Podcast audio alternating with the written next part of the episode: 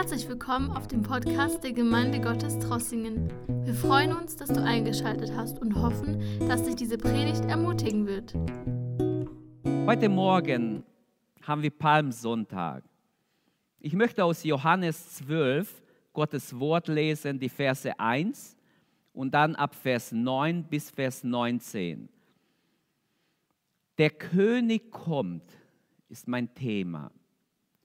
Sechs Tage vor dem Passafest kam Jesus nach Bethanien. So heißt es in Johannes 12, Vers 1. Und dann lese ich ab Vers 9 weiter. Als unter der jüdischen Bevölkerung bekannt wurde, dass Jesus in Bethanien war, strömten die Leute in Scharen dahin. Sie kamen nicht nur wegen Jesus, sondern auch, weil sie Lazarus sehen wollten, den Mann, den Jesus von dem Toten auferweckt hatte. Da beschlossen die führenden Pharisäer auch Lazarus zu töten, weil seinetwegen so viele Juden nach Bethanien gingen und daraufhin an Jesus glaubten. Als am nächsten Tag die große Menge, die auf, aufs Fest gekommen war, hörte, dass Jesus nach Jerusalem käme, nahmen sie Palmzweige und gingen hinaus ihm entgegen und riefen, Hosianna, gelobt sei der da kommt in den Namen des Herrn, der König von Israel. Jesus aber fand einen jungen Esel und ritt darauf, wie geschrieben steht, Fürchte dich nicht, du Tochter Zion, siehe, dein König kommt und reitet auf einem Eselfüllen das verstanden seine Jünger zuerst nicht. Doch als Jesus verherrlicht war, da dachten sie daran, dass dies von ihm geschrieben stand und man so mit ihm getan hatte. Das Volk aber, das bei ihm war, als er Lazarus aus dem Grabe rief und von den Toten erweckte, rühmte die Tat. Darum ging, ging ihm auch die Menge entgegen weil sie hörten, er habe dieses Zeichen getan. Die Pharisäer aber sprachen untereinander, ihr seht, dass ihr nichts ausrichtet, siehe, alle Welt läuft ihm nach. Welch eine Verzweiflung für die Pharisäer. Sie konnten nur noch sagen, ihr könnt gar nichts ausrichten. Merkt ihr denn nicht, dass alle Welt Jesus nachläuft? Beten wir, bevor wir Gottes Wort betrachten. Vater im Himmel, danke in Jesu Namen, dass wir auch heute Morgen leben dürfen. Danke, dass wir aufschauen dürfen zu dir. Du bist auf dem Thron. Du hast alles in deine Hände. Herr, wir erkennen, du bist der König aller Könige, der Herr aller Herren. Du bist gekommen nach Jerusalem. Du bist eingezogen ins irdische Jerusalem. Und wir danken dir, dass wir uns heute erinnern dürfen an diesem Palmsonntag, an deinen Einzug in Jerusalem. Herr, aber wie wichtig ist, dass du in unsere alle Herzen einziehst. Herr, ich bitte dich, dass du in unser Herz wohnst. Herr, danke, dass auch diese Möglichkeit besteht. Und danke, dass wir auch erinnert werden durch dieses Geschehen, dass du wiederkommst, dass du in Macht und Herrlichkeit wiederkommst und uns mitnehmen wirst in die ewige Herrlichkeit, dürfen wir hineinziehen mit dir bald, Herr, denn du wirst bald wiederkommen. So möchte ich dich bitten, dass du Menschen berührst heute Morgen. Lass dein Wort belebt werden, lebendig sein und die Herzen berühren, einen Platz finden in jedes Herz. Ich bitte dich, Heiliger Geist, rede du zu uns. Herr, schenk Buße und Reue. Menschen, die dich noch nicht im Herzen haben, dass sie dich einladen. Amen. Amen. Heute am Palmsonntag beginnt ja die Karwoche, der Weg des Gottessohnes ins Leiden, Sterben, ähm, in Folter, Verspottung und dann endlich der Tod. Die Evangelien erzählen uns diese schöne Geschichte. Alle vier Evangelien erzählen uns den Einzug Jesu nach Jerusalem. Der Sohn Davids macht sich auf, um in die Stadt David zu kommen. Welch ein großer Gedanke. Gemeinsam mit, ihr, mit ihm pilgern viele Menschen, die wegen dem Fest nach Jerusalem gekommen sind, um das Passafest zu feiern, das Fest der Befreiung Israels. Das Passafest wurde Jahr für Jahr, es war geboten von Gott, es zu feiern als Erinnerung, dass Gott sie aus Ägypten befreit hatte. Weiß Israel noch, wozu Gott sie befreit hatte? Johannes denkt, sie wissen es nicht. Massen von Festbesuchern wenden sich jetzt Jesus zu, geben ihm die Ehre, kommen mit ihren Palmzweige, legen es vor Jesus nieder und wie jene Menge über ihn dachte, kann man sehen an ihren Handlungen. Sie verehren Jesus, sie legen ihre Palmzweige hin. Die Palme hat in Israel eine besondere Bedeutung. Es ist ein Zeichen der Freude erstmal, dann auch ein Zeichen des Sieges, ein Zeichen für den Messias. Und das bedeutet schlicht, dass Jesus als Messias empfangen wird. Die größte Überraschung kommt aber erst jetzt. Jesus nimmt die Huldigung an. Im Kapitel 6, Vers 14 und weiter wird uns berichtet, als er das Brot vermehrt hat, als die Menschen sahen, was Jesus für ein Wunder getan hat, wollten sie ihn einfach zum König ausrufen. Aber Jesus entwich mitten unter ihnen und er ging an einen einsamen Ort zu beten. Und er nahm es nicht an, dass sie ihn als König ausrufen. Ihre Hoffnung war, jetzt endlich haben wir einen Wunderkönig, er wird uns von den Römern befreien. Aber jetzt nahm Jesus diese Huldigung an und jetzt stellt er klar, dass er der Messias und der König Israels ist. Das ist die theologische Bedeutung. 400 Jahre lang gab es keine Gottesoffenbarung von den alttestamentlichen Propheten bis zum Johannes den Täufer war die Lampe Gottes am Erlöschen. Es waren keine Offenbarungen. Und jetzt endlich kommt Johannes der Täufer als der Vorläufer Jesu und Jesus selbst und bringt das Reich Gottes. Jetzt plötzlich kommt er zu seinem Volk. Äh, man könnte sagen, er kommt zu Israel, aber Israel, seine Braut, ist nicht bereit. Möge Gott es geben, dass wir bereit sind, wenn Jesus kommt, dass er uns nicht unvorbereitet findet. Das Leben Jesu kann in drei Teile geteilt werden. So wenigstens wird es in der Theologie aufgeteilt. Man sagt, äh, der erste Abschnitt ist die Kindheit, die Jugend Jesu, diese verborgene Jahre. Dann haben wir als zweites die öffentliche Wirksamkeit Jesu, etwa dreieinhalb Jahre. Und dann als drittes haben wir die Passionswoche, in der so vieles geschehen ist und sehr bedeutendes Prophetisches auch geschah.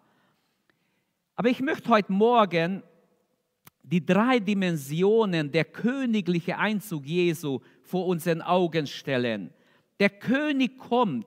Zuerst mal kommt er in, in, äh, möchte ich die geschichtliche Dimension zeigen. Er kommt ins irdische Jerusalem.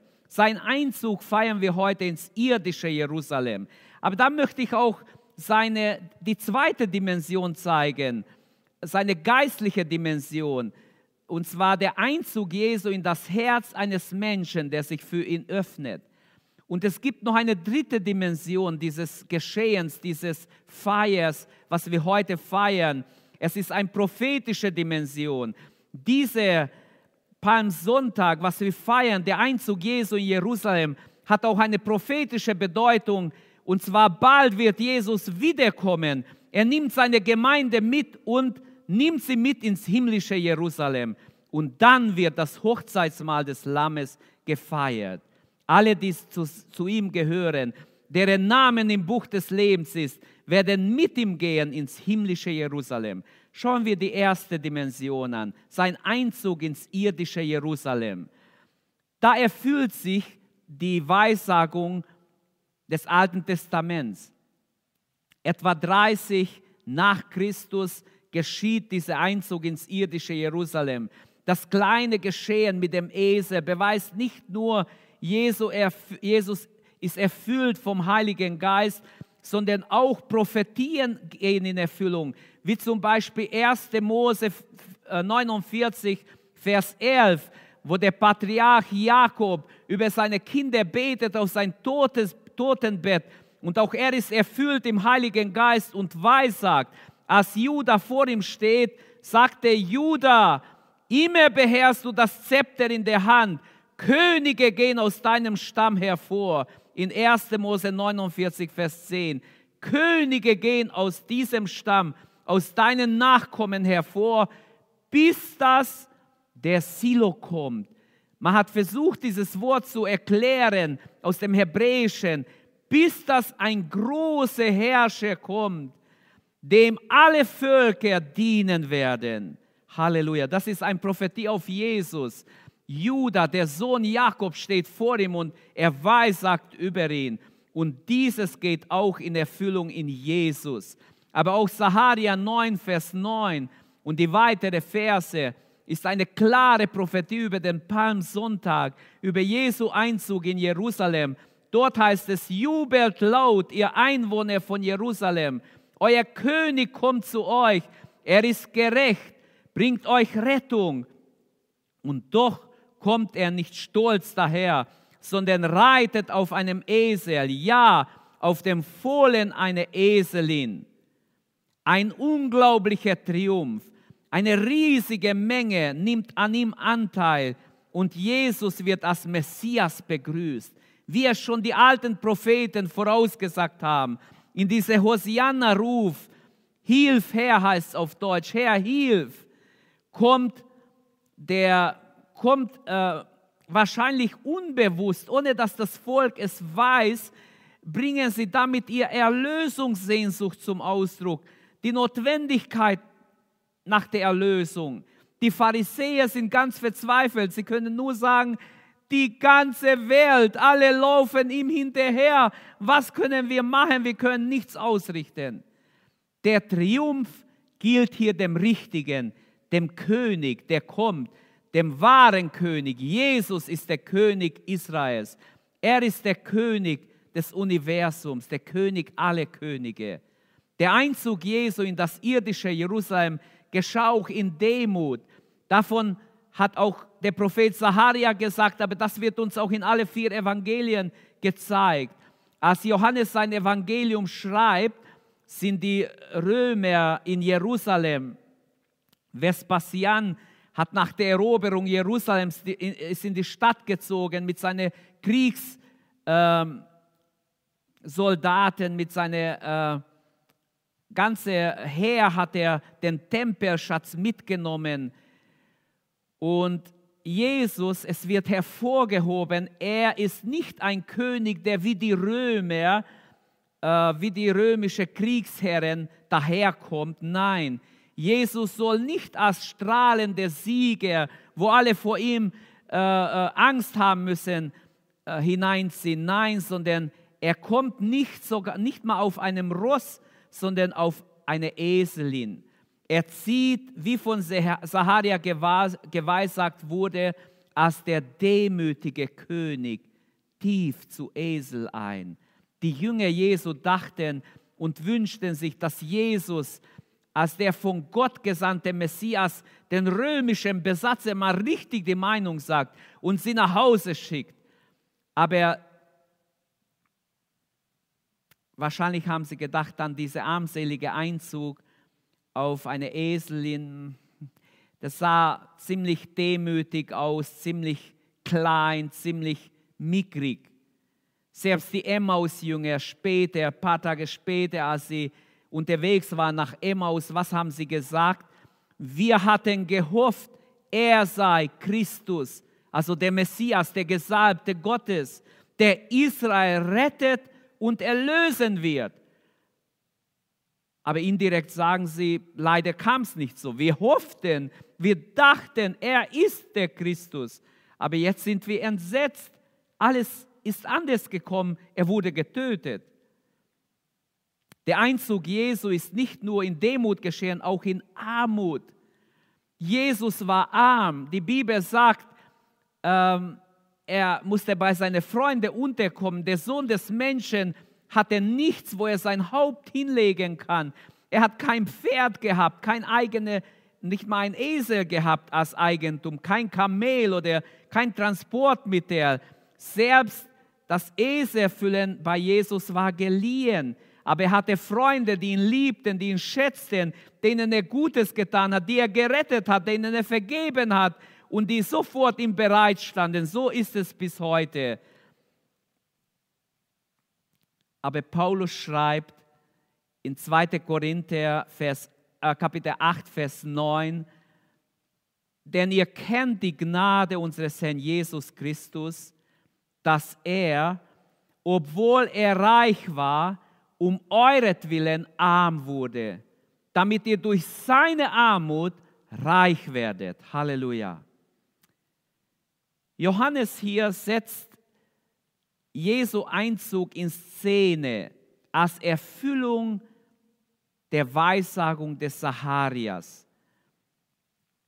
Es war der Prophet Zacharia, der im Geiste sah, wie Jesus nach Jerusalem einzieht.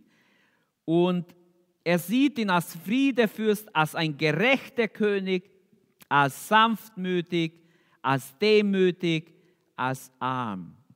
Nicht auf einem Streitwagen erobert er, nein, sondern auf einem jungen Esel, einem Füllen, auf den noch nie ein Mensch gesessen hatte. Deshalb kann er schreiben, juble laut, du Tochter Zion, jauchze, du Tochter Jerusalem, siehe, dein König kommt zu dir, er ist gerecht und hilft, er ist demütig und reitet auf einem Esel, einem Füllen, dem Jungen eine Eselin. Dann will ich die Streitwagen aus Ephraim vernichten. Vernichtet wird auch der Kriegsbogen. Er wird den Völkern den Frieden verkündigen. Seine Herrschaft wird sich vom Meer zu Meer erstrecken, vom Jordan bis an die Ende der Erde. Und das ist Jesus Christus. Auf niemand sonst passt diese Weissagung.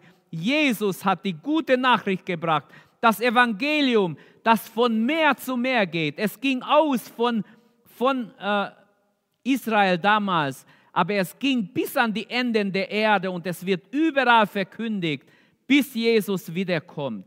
Was Gott da tut, dass er Mensch wird, dass er leidet, stirbt, dass er, das können die natürlichen Menschen nicht kapieren. Viele intellektuelle Menschen heute fragen sich, ja, wenn Gott doch alle Macht hat, wieso stoppt er nicht diese Pandemie? Wieso greift er doch nicht ein? Warum lässt er die Leute leiden? Warum tut er nicht was?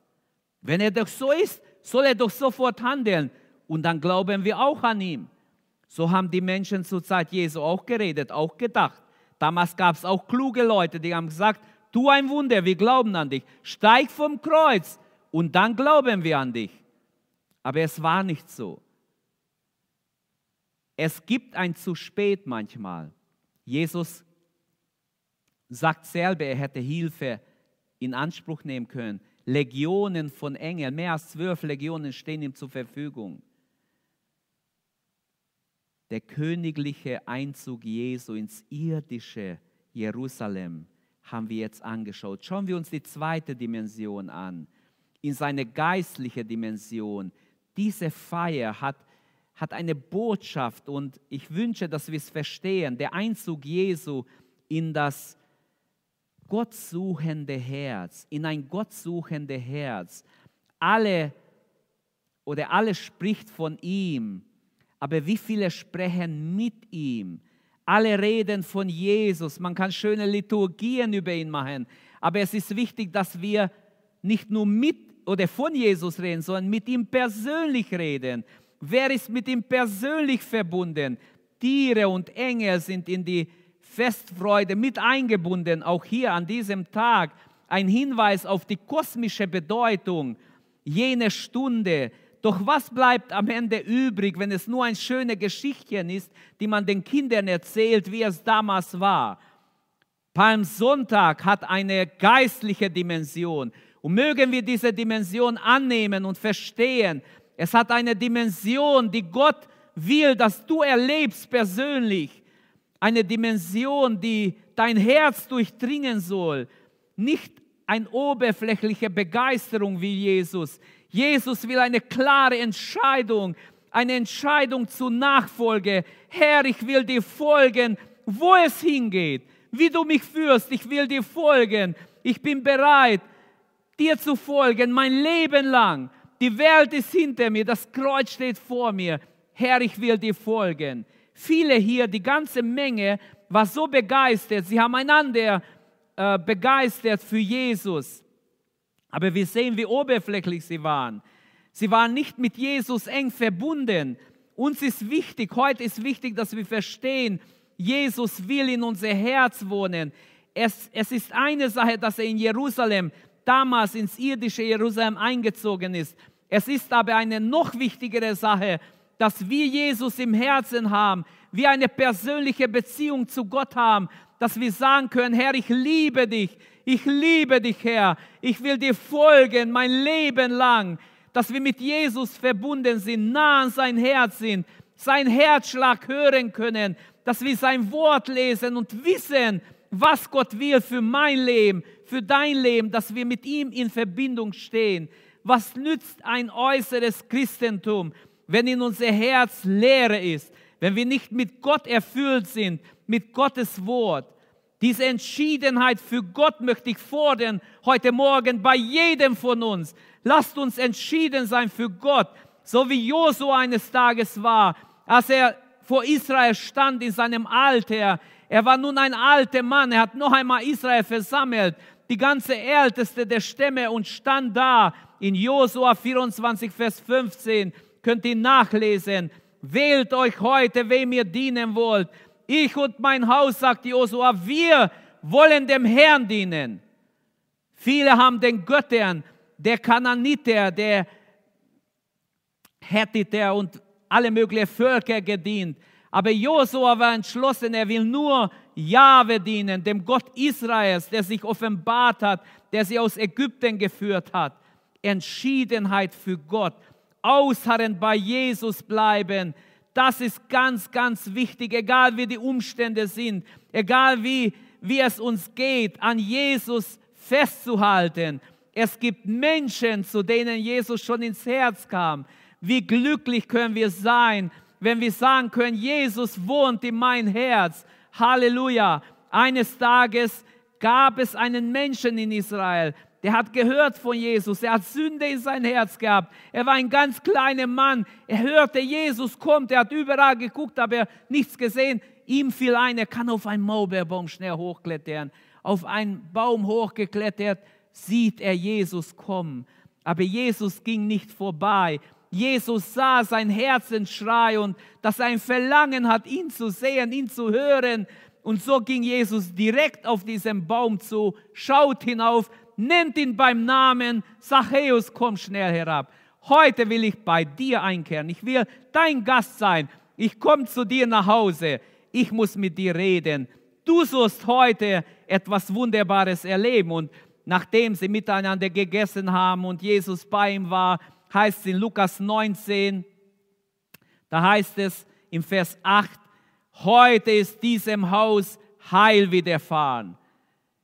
Heute ist diesem Haus Heil widerfahren. Auch er hat dieses Heil gebraucht. Er war ein Zöllner, ein sündiger Mensch, der viele betrogen hat. Aber plötzlich hat er Sündenerkenntnis bekommen. Plötzlich merkte er, ich bin schuldig. Ich habe andere betrogen, belogen. Ich habe nicht so gelebt, wie Gott es in seinem Wort von mir verlangt. Also er hat sein Herz geöffnet. Jesus kam in sein Herz, auch wenn er vor ihm war. Sein Herz war so erfüllt von Jesus dass er bereit war, Wiedergutmachung zu machen.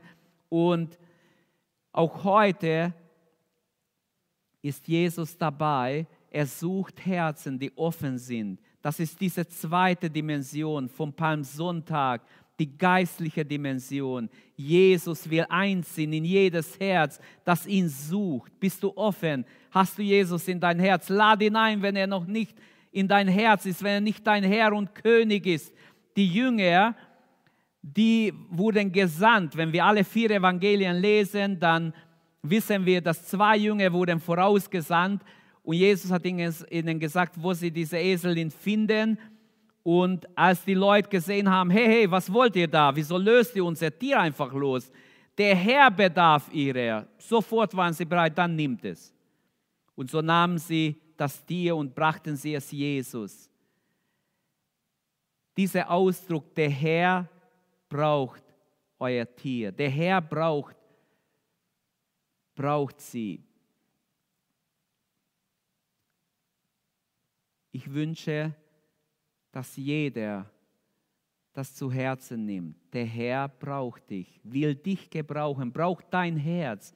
Er möchte in dein Herz wohnen, von dein Herz aus andere Menschen berühren, segnen. Die Jünger, die waren sofort bereit, gingen, brachten das Tier und Jesus saß drauf und ging hinein nach Jerusalem. Ähm, gehörst du schon zu diesen Menschen, die tun, was Jesus sagt? Kann Jesus die Aufträge geben? Kann er dich schicken, etwas zu erledigen, was er will, das getan wird?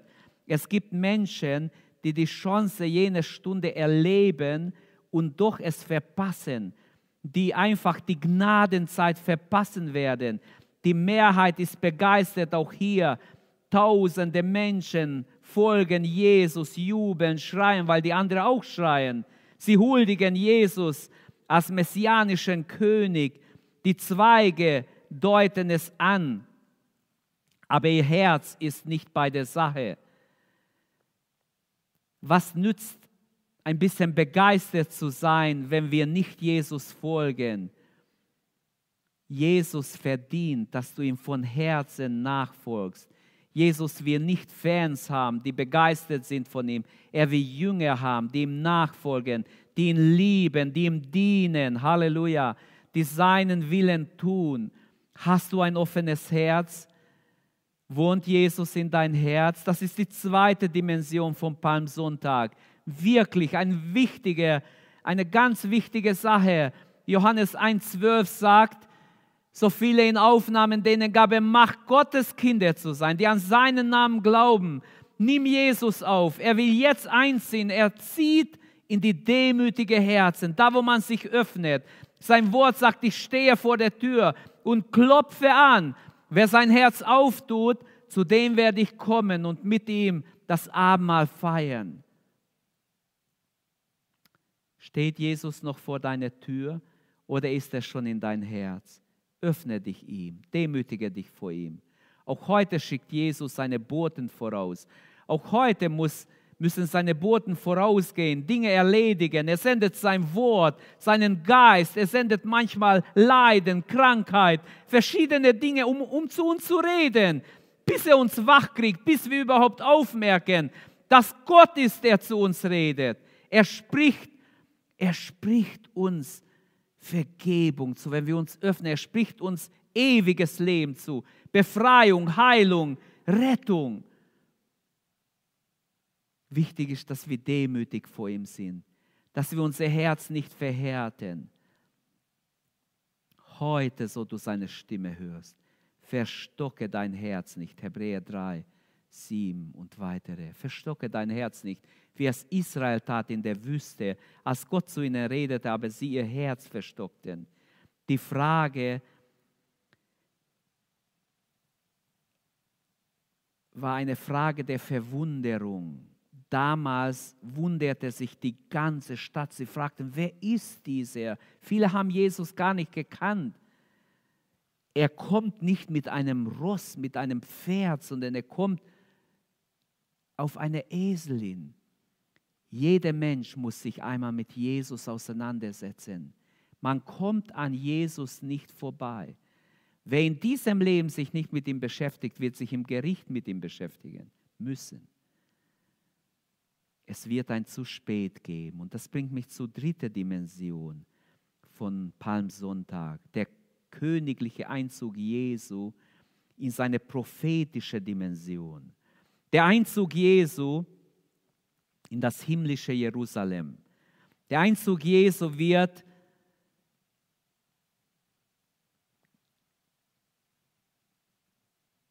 wird stattfinden, wird bald stattfinden. Wir erinnern uns heute an diesem Palmsonntag, dass Jesus wiederkommen wird und er wird seine erlöste Schar, seine Kinder mitnehmen ins obere Jerusalem, ins himmlische Jerusalem. Jesus kommt wieder Und äh, all diese Dinge, die wir durchmachen, zeigen, er kommt sehr, sehr bald.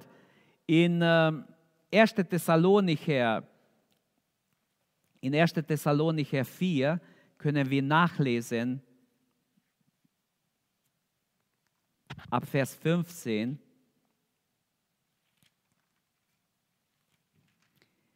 Da heißt es, denn das sagen wir euch als ein Wort vom Herrn. Wir, die wir noch leben und zur Ankunft des Herrn am Leben bleiben werden, denen, die zuvorkommen, denen nicht zuvorkommen, die entschlafen sind. Denn der Herr selbst wird mit befehlendem Wort, mit der Stimme des Erzengels und mit der Posaune Gottes vom Himmel herabkommen. Und zuerst werden die Toten, die in Christus gestorben sind, auferstehen. Danach werden wir, die wir noch am Leben sind, zugleich mit ihnen auf den Wolken in die Luft entrückt werden, dem Herrn entgegen. Und so werden wir beim Herrn sein für alle Zeit. So tröstet euch mit diesen Worten. In Offenbarung 1, Vers 7.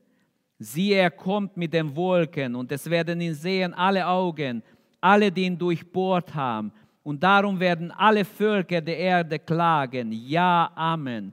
Ich bin das Alpha und das Omega, spricht Gott der Herr, der ist und der da war und der kommt, der Allmächtige. Und so könnte ich weitermachen, weiterlesen, zum Beispiel in Matthäus 24, da heißt es ab Vers 42,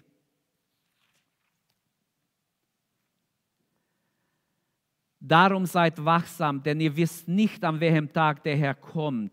Das sollt ihr aber wissen, wenn ein Hausvater wüsste, zu welcher Stunde in der Nacht der Dieb kommt, so würde er ja wachen und nicht in sein Haus einbrechen lassen.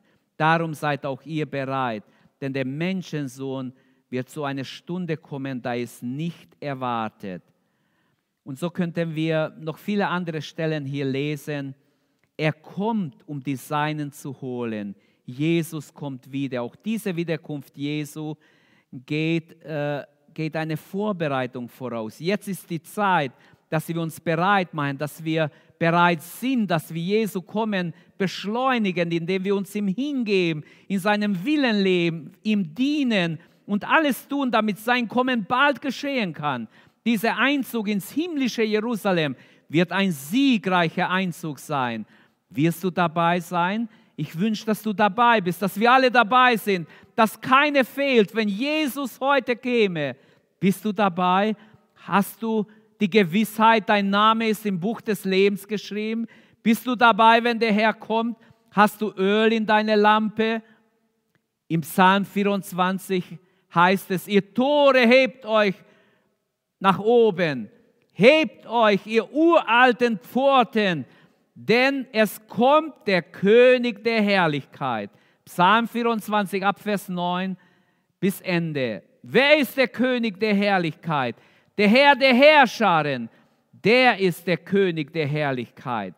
Ich habe mal darüber geprägt in Adventzeit über diesen ganzen Psalm und habe euch erzählt, für die, die äh, in unserer Gemeinde waren, vor ein paar Jahren habe ich darüber geprägt, dass nach dem Talmud dieser Psalm 24 von David gedichtet wurde, bevor er die Bundeslade aus dem Haus Edoms, äh, Obed-Edoms geholt hat nach Berg Zion. Und die Bundeslade, die bei, in Kiriat Yarim war, bei Obed-Edom, hat eine Auswirkung gehabt. Er war so gesegnet, er und sein Haus, in allem, was er hatte, wurde gesegnet. Und Daniel, David wusste, der König David wusste, ich muss die Bundeslade in meiner Nähe haben. Ich brauche Gottes Gegenwart bei mir. Und so bereitete er sich vor, er, er schrieb diesen Psalm und er hat Briefe geschrieben in ganz Israel. Das steht in 2 Samuel 6 ab Vers 21 und die weiteren Verse. David hat, äh, hat einfach ein Zelt bauen lassen auf, auf diesem Berg Zion, wo die Bundeslade dann hinkommen soll, hat alles vorbereitet hat zwei Chöre aufgestellt, links und rechts. Und als die äh, Priester die Bundeslade getragen haben, er hat Briefe geschrieben, zuerst in ganz Israel, dass die jungen Leute kommen und ihn begleiten. Und wenn ich richtig weiß, sind circa 30.000 junge Menschen von ganz Israel gekommen, um den König zu begleiten. Es war ein Jubel, das wir nie gesehen haben wahrscheinlich. Ein absoluter Jubel und siegreicher Zug, den David mit den jungen Leuten hatte. Sie sangen und priesen Gott und zogen bis zum Berg Zion. Bevor sie hineingingen, sind sie immer sechs Schritte gegangen und stehen geblieben. Und der Chor hat gesungen. Die eine Seite des Chors hat, hat gesungen. Chor Nummer eins hat, hat gesungen, öffnet euch, ihr ehrwürdige Tore, ihr uralten Türen, damit der König der Herrlichkeit einziehe. Dann hat der zweite Chor gefragt, wer ist der König der Herrlichkeit? Der erste Chor hat geantwortet, er ist der Herr stark und mächtig, der Herr mächtig im Kampf. Der zweite Chor hat weitergesungen, öffnet euch, ihr ehrwürdige Toren und die uralten Türen, damit der König der Herrlichkeit einziehen kann. Und wie der, der erste Chor, wer ist der König der Herrlichkeit? Und die Antwort kam von der anderen Seite, vom zweiten Chor, er ist der Herr stark und mächtig, der Herr mächtig im Kampf. Er ist der König der Herrlichkeit. Halleluja. Zusammenfassend möchte ich sagen, es genügt nicht ein Fan oder es genügt nicht ein Fan von Jesus zu sein oder Jesus nur nachzulaufen, weil ihm andere auch nachlaufen. Die Pharisäer stehen beiseite, sie ärgern sich, sie sind neidisch, sie wollen mit Jesus nichts zu tun haben. Die Volksmenge läuft ihm nach, aber sie sind nicht von Herzen dabei. Nur wenige Jünger hatte Jesus zu dieser Zeit. Auch da waren Jünger und Jüngerinnen, Frauen auch, die ihn liebten, die seine Gnade erlebt haben, die ihm dankbar waren, die er geheilt, befreit hatte, gerettet hatte. Die folgten ihm von ganzem Herzen nach. Dieses Nachlaufen, Jubeln ohne Treue, Verbindlichkeit ist gefragt. Einfach oberflächlich Jesus folgen ist nicht, was Gott will. Jesus sucht Jünger, die trotz ihrer Schwächen ihm folgen, die nicht Ausreden suchen, ja erst dann, wenn ich dies und jenes erledigt habe. Nein, Jesus sagt, wer mir nachfolgen will, der verleugne sich selbst. Der lege alle seine Pläne nieder zu meinen Füßen und folge mir nach der vertraue mir, dass ich ihn richtig führen werde. Also Jesus will nicht nur Nachläufer, sondern er will Nachfolger. Hast du schon Palmsonntag persönlich erlebt? Diese zweite Dimension vom Palmsonntag, dass Jesus in dein Herz einzog, dass du gerettet wurdest, dass du weißt, deine Sünden sind vergeben, du bist ein Gotteskind, du bist angenommen und ein Kind des lebendigen Gottes. Ist er schon dein König? Ganz wichtig. Lasst uns gläubig auf Jesus aufsehen, auf seine tiefe Erniedrigung in diesen Tagen, in dieser Woche, bevor er starb. Er ist unser Herr, der bereit war, den niedrigsten Weg zu gehen, den Weg der Demut, er ist der Prophet von Galiläa, wie er genannt wird von den anderen Evangelisten bei dieser Gelegenheit. Von ihm haben gezeugt alle Propheten, dass wer an seinen Namen glaubt, Vergebung der Sünden haben wird. Der Prophet, der erweckt wurde von Gott, Mose hat über ihn geweissagt, einen Propheten wie mich wird der Herr unter euch erwecken. Auf ihn sollt ihr hören. 5. Mose 18, Vers 15. Der Prophet, der mächtig ist in Worten und Taten. Lukas 24, 19. Wie diese Emmaus-Jünger ihn beschrieben haben. Er war ein Prophet, der von Gott dem ganzen Volk mit erstaunlichen Taten und Wunder große Vollmacht gedient hat und gelehrt hat. Er ist der König. Sagt den Tochtern Zion, siehe, dein König kommt zu dir. Äußerlich war nicht viel Majestät an Jesus. Äußerlich, der natürliche Mensch konnte Anstoß an ihm nehmen. Simeon hat geweissagt an Maria, der Mutter Jesu, bei, bei der Weihe Jesu, als sie ihn in den Tempel gebracht haben, bevor er für ihn gebetet hat, er hat geweissagt, vielen wird dieses Kind ein Anstoß sein, aber vielen anderen wird er die Rettung sein. Halleluja. Jesus ist ein König des Herzens. Er will in unser Herz wohnen. Er ist voller Liebe, voller Gnade. Als Israel ihn abgelehnt hat, in Lukas 19 können wir lesen, ab Vers 41, dass Jesus weint über die Stadt Jerusalem. Er spricht es aus. Da heißt es ab Vers 41, als sie sich Jerusalem nah, äh, näherten und Jesus die Stadt vor sich liegen sah, begann er zu weinen. Wie sehr wünscht ich, du, du würdest doch heute den Weg des Friedens finden. Doch nun ist es zu spät und der Friede bleibt dir fremd. Nicht mehr lange und deine Feinde werden dein, dein, deinen Wahl rings um dich aufschütten, einen Wahl rings um dich aufschütten, dich einkesseln und gegen dich vorrücken. Sie werden dich und deine Kinder dem Erdboden gleich machen und kein Stein auf dem anderen lassen, weil du Gelegenheiten, die Gott gegeben hat, nicht ergriffen hast. Es ist Jesus ist voller Sanftmut und Demut eingezogen. Und so ist er heute noch. Lasst uns Jesus huldigen.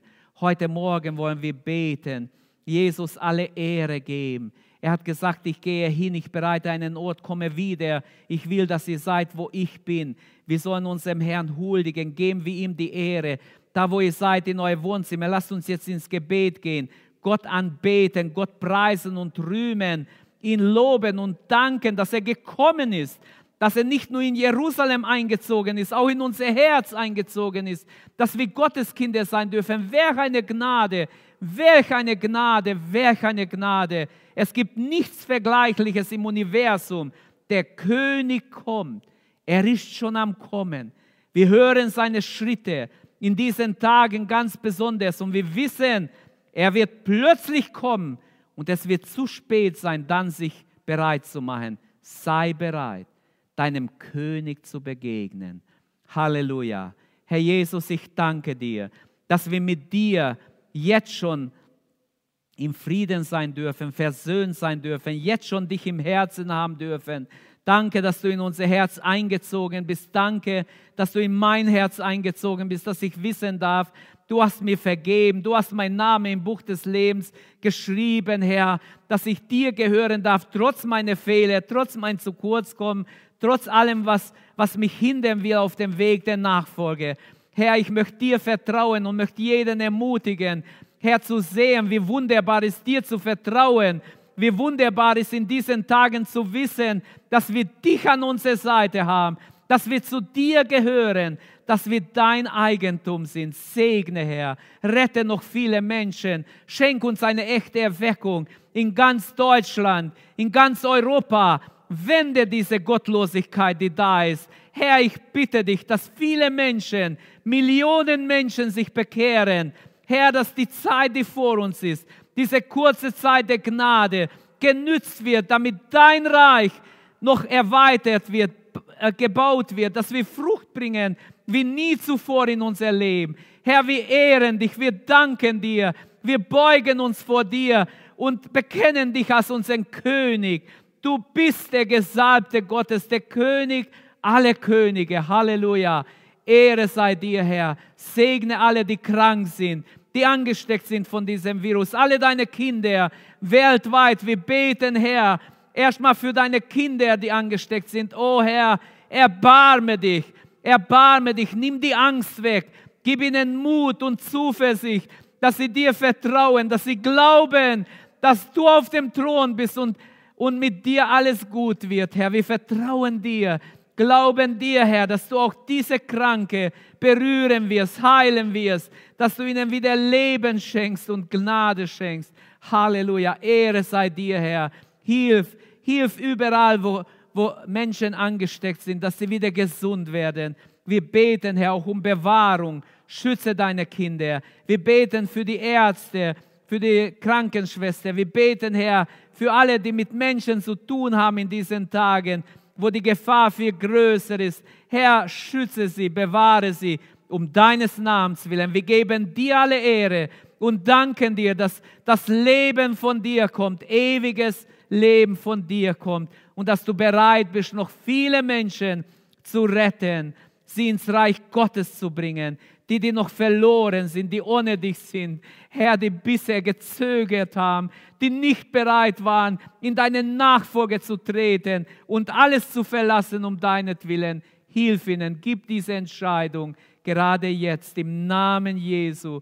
Vater, ich danke dir, dass du größer bist als alles, größer als diese Pandemie, größer als jede Not, die die Menschen haben. Segne diejenigen, die jemand verloren haben in diesen Tagen, die trauen, Herr. Wir bitten dich für die vielen Menschen, die einen Angehörigen, Vater, Mutter oder Kinder verloren haben. Im Namen Jesu bitten wir, Vater, erbarme dich, tröste sie, strecke deine Hand aus. Du bist auch in schweren Stunden der beste Tröster. Gelobt sei dein Name. Segne dein Volk, mehre dein Volk Gib uns Erweckung in Deutschland. Herr, segne deine Gemeinde. Lass es voll Geistes sein. Lass es lebendig sein. Vor dir stehen. Dich erwarten jeden Tag. Gelobt sei dein Name, Herr. Halleluja. Dir geben wir alle Ehre, Vater, im Namen Jesu. Amen. Amen. Danke, dass du unsere Predigt angehört hast. Wenn dich die Botschaft angesprochen hat, dann teile sie gerne mit deinen Freunden und Bekannten, dass auch sie diese Predigt hören können. Wir wünschen dir Gottes Segen.